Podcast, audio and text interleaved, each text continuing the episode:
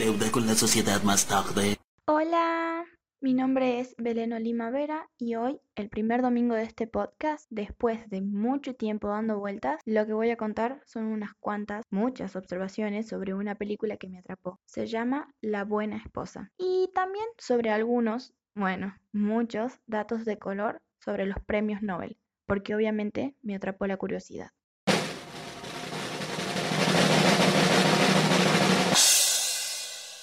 La Buena Esposa es del 2017 y se incluye dentro del género drama. Está dirigida por Bjorn Runge y escrita por Jane Anderson, basada en la novela The Wife de la escritora norteamericana Meg Wolitzer. Y lo más importante es que la película está disponible en Netflix. Prometo con los dedos cruzados en la espalda no hacer spoilers, o al menos intentarlo, para que cuando vean la película, que espero que lo hagan, también les llame mucho la atención. Este film se centra en los personajes de Joan y Joe Castleman, interpretados por Glenn Close y Jonathan Price. Si no se acuerdan quiénes son o directamente no saben, les doy una idea. Ella hizo de Cruella de Vil en 101 Dálmatas y él es el papá de Elizabeth en Piratas del Caribe. También tiene un increíble parecido con el Papa Francisco, tanto que hizo de él en la película Los dos papas. Los Castleman son una pareja complementaria desde la juventud. Joe es aclamado como un gran novelista estadounidense y Joan tiene intelecto, gracia, encanto y diplomacia en su rol como esposa. Pero a su vez se siente humillada, perdona lo imperdonable y da mucho más de lo que recibe. Él está a punto de recibir el Premio Nobel de Literatura por su novela, y ella lo acompaña en el proceso hasta Estocolmo. Pero en este viaje van a ir saliendo a la luz los secretos que esconde este matrimonio. La parte interesante comienza cuando se empiezan a entrelazar las escenas de su juventud en 1950 y el presente al que hace referencia la película. En la novela, publicada en 2003, queda más que claro que la entrega del premio es en los años 90. Juegan con las escenas que remitan a la memoria de los personajes para comprender mejor la historia. Es aquí cuando nos vamos dando cuenta de las peculiaridades de ambos personajes. Como les comenté, no quiero introducirme mucho en la película, así que simplemente me voy a limitar a mencionar encuentros y desenlaces que son más llamativos. Lo primero que captó mi atención fue el rol que desempeña la mujer, la forma en que lo trata su esposo, el uso correcto en el momento correcto de sus palabras, las miradas y gestos que como espectadores nos quieren decir algo constantemente y nos dejan un sabor amargo en la boca. A partir de esto es que voy interpretando un poco más la idea alerta spoiler, aparece una escena en una biblioteca en 1950, cuando John es joven y aspira a ser una gran escritora. Conoce a una mujer que escribió libros y es admirada por muchas mujeres. Esta mujer menciona algo muy particular, que de cierta forma derrumba sus aspiraciones como escritora por más que ella se dé cuenta sola. Le dice, el público no acepta una prosa atrevida de una mujer. También asegura que no debe escribir, porque a los hombres que realizan las críticas no les importan las mujeres. Por lo tanto, sus libros van a terminar arrumbados en una repisa sin nunca ser abiertos, tal cual como están los de ella. Es muy triste, pero muy real para la época. Las mujeres en ese momento no tenían el reconocimiento literario que actualmente sí se puede ver. Joan le contesta que un escritor escribe, pero automáticamente es retrucada con la sincera contestación de alguien debe leerlo. Por otra parte, lo segundo que captó mi atención fue que en repetidas ocasiones se nota como él se pone nervioso, se siente enfermo, pero en parte es por la culpa que lo acecha. Y encima, en medio de todo, la pareja es descubierta por un escritor que va a realizar una biografía sobre Joe, o eso es lo que dice, y le afirma a Joan que sabe los secretos que ocultan entre su relación y las acciones que realizan, como ser que, alerta spoiler, ella es la verdadera genio de las historias de Joe. Ella es quien escribió todas y cada una de las novelas. Ella hizo absolutamente todo el trabajo, pero, oh sorpresa, el premio se lo lleva a él. Y encima, cuando él le dice unas palabras alusivas a su esposa, solo comenta que es su musa, su amor, y comparte el premio con ella por ser su inspiración. ¡Qué cara rota! En ese preciso instante, mientras Joe alaba el apoyo incondicional de aquella mujer que lo ha inspirado a lo largo de su carrera profesional, se ve una clara decepción y amargura que corre por las venas de su queridísima esposa. Joan tiene una catarsis, su liberación. Se da cuenta que ella tiene el control para escribir el final de su propia historia y convertirse en la protagonista de la misma. En medio de todo eso, Su Majestad, que está presente en la misma mesa que Joan, le pregunta si tiene una ocupación y ella le contesta, soy creadora de reyes. Y se mantuvo en las sombras. ¡Ay, Queen! El premio es tuyo. Pasa de ser una hacedora de reyes a ocupar el trono. Ella es la verdadera reina, la que lleva la corona. Esta excelente película es un homenaje a tantas esposas anónimas y discretas que han sostenido desde la sombra a sus maridos públicamente exitosos y privadamente frágiles. Es una historia de empoderamiento femenino que nos ofrece una de las mejores actuaciones femeninas del 2018. Aplausos, por favor.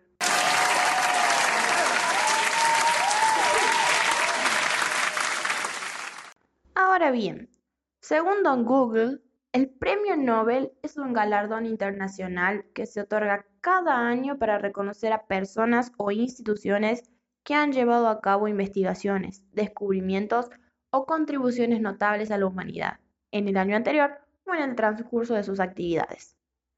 Luego, investigando un poquito más en diferentes páginas, descubrí varios datos de color. En el año 1901 se hizo entrega de los primeros premios Nobel, según el testamento de Alfred Nobel, quien falleció cinco años antes. Tan solo dos años más tarde, en 1903, la primera mujer pronunciaba el discurso de agradecimiento tras recibir dicho premio. La protagonista fue Mary Curie, con el Nobel de Física, quien ocho años después volvió a conseguir otro premio Nobel, aunque esta vez en química, convirtiéndose en la primera y única mujer en repetir galardón. Desde entonces, hasta la edición del 2019, un total de 53 mujeres han sido premiadas en las diferentes categorías de los premios Nobel. Pero obvio, como todo en esta vida, muchos grandes descubrimientos fueron pasados por alto, mientras que algunos laureados con el Nobel no se lo merecían tanto. Me voy a enfocar simplemente en aquellos que no dieron reconocimiento a las mujeres, para ampliar lo que representa la película. Voy a comenzar con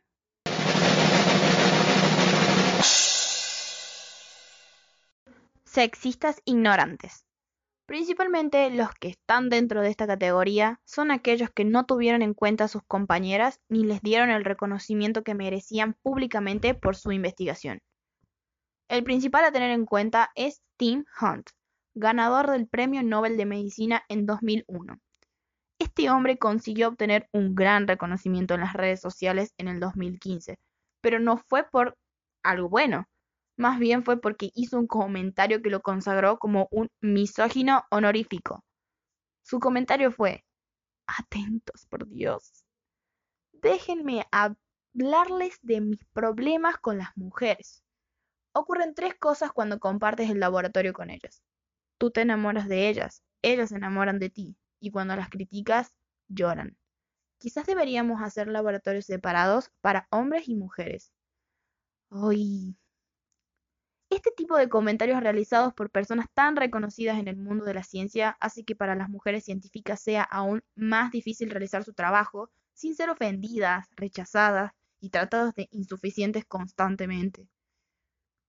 Por otro lado, tenemos a los muy conocidos ladrones del mérito. Y en esta categoría es donde podemos introducir al mencionado Joe Castleman de la película. Acá la lista de hombres que robaron el reconocimiento de las mujeres es larguísima. Pero si menciono a todos se volvería eterna. Así que bueno, estos son algunos de los hombres con premios Nobel robados. 1.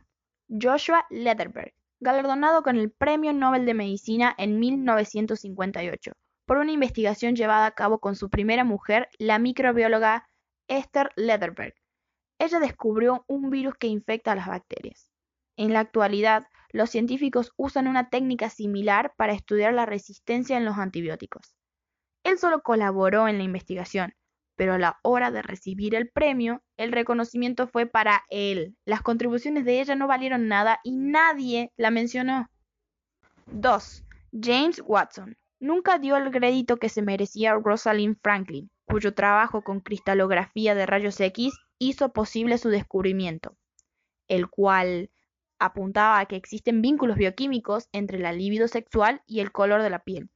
Ella hizo una mejora en un aparato que determinaba el modelo de la doble hélice del ADN. Ah, pero Watson sí se molestó en criticar la apariencia que tenía y su gusto para vestir. 3.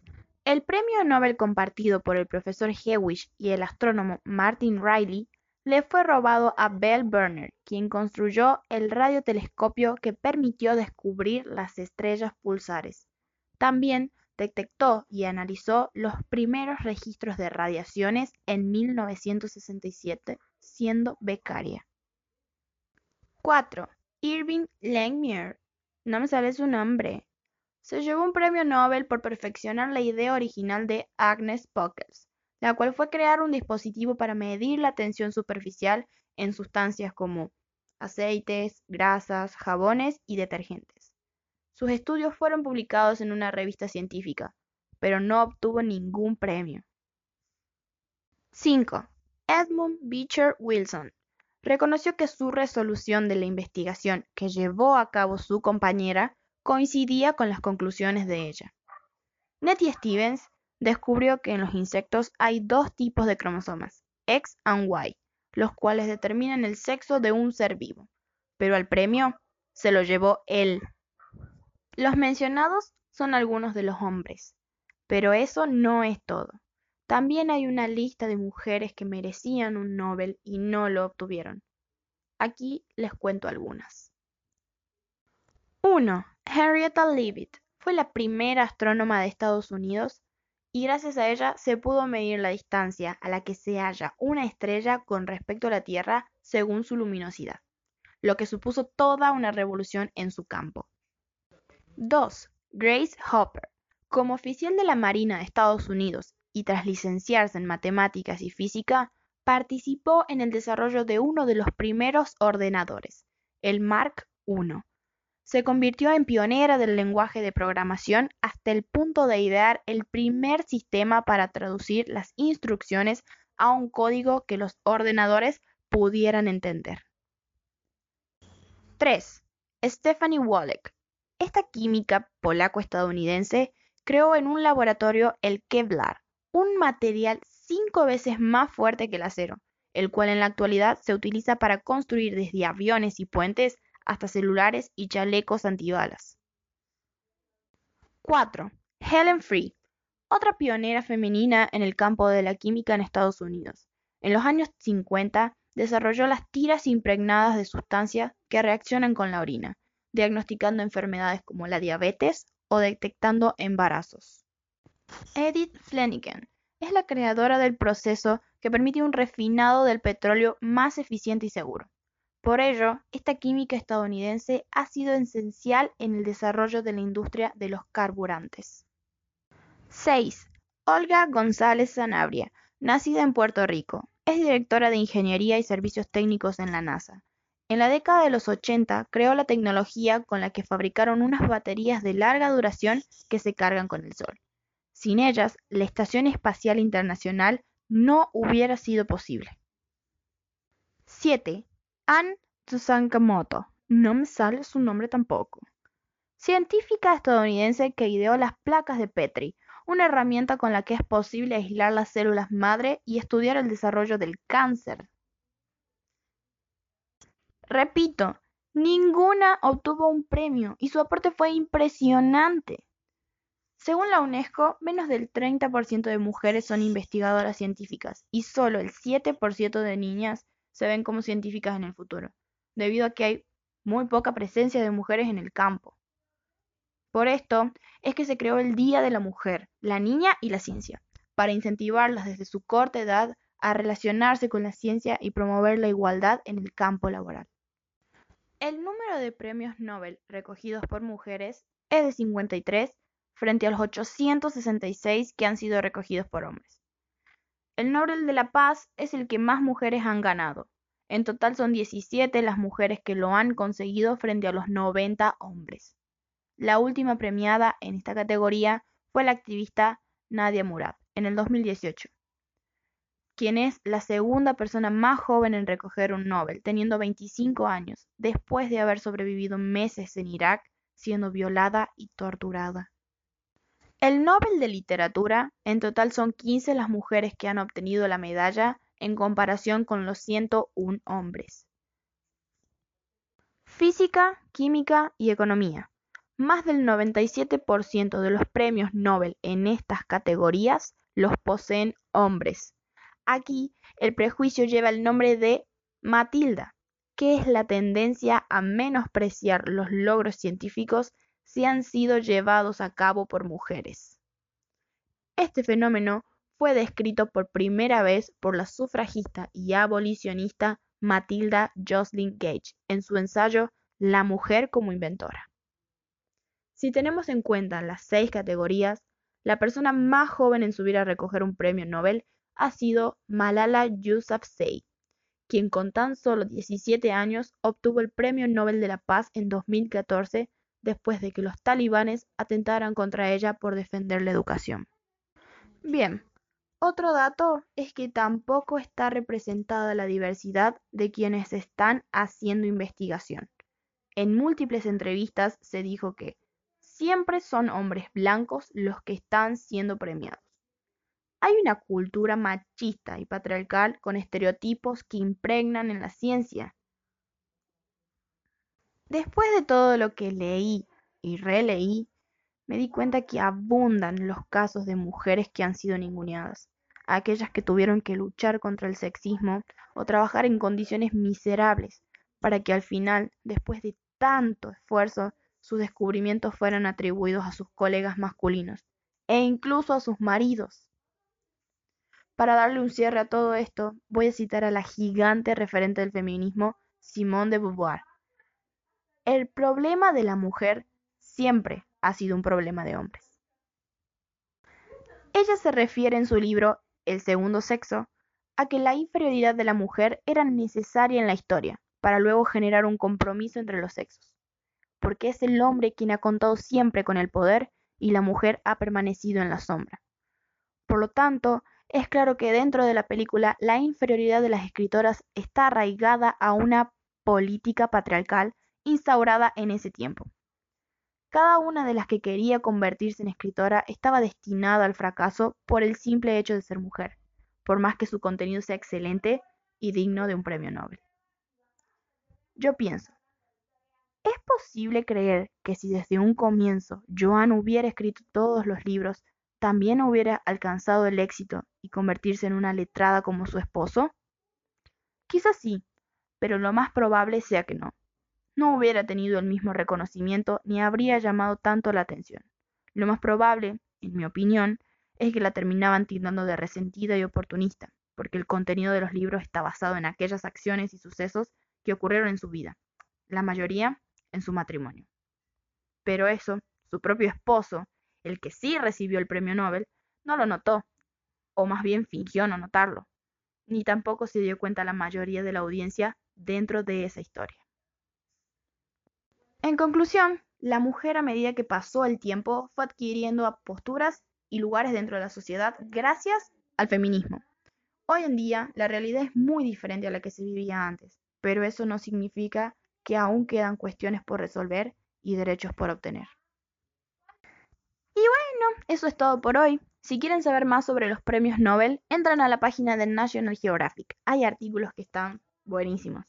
Espero de todo corazón que les haya gustado. Y como dice mi Barbie querida.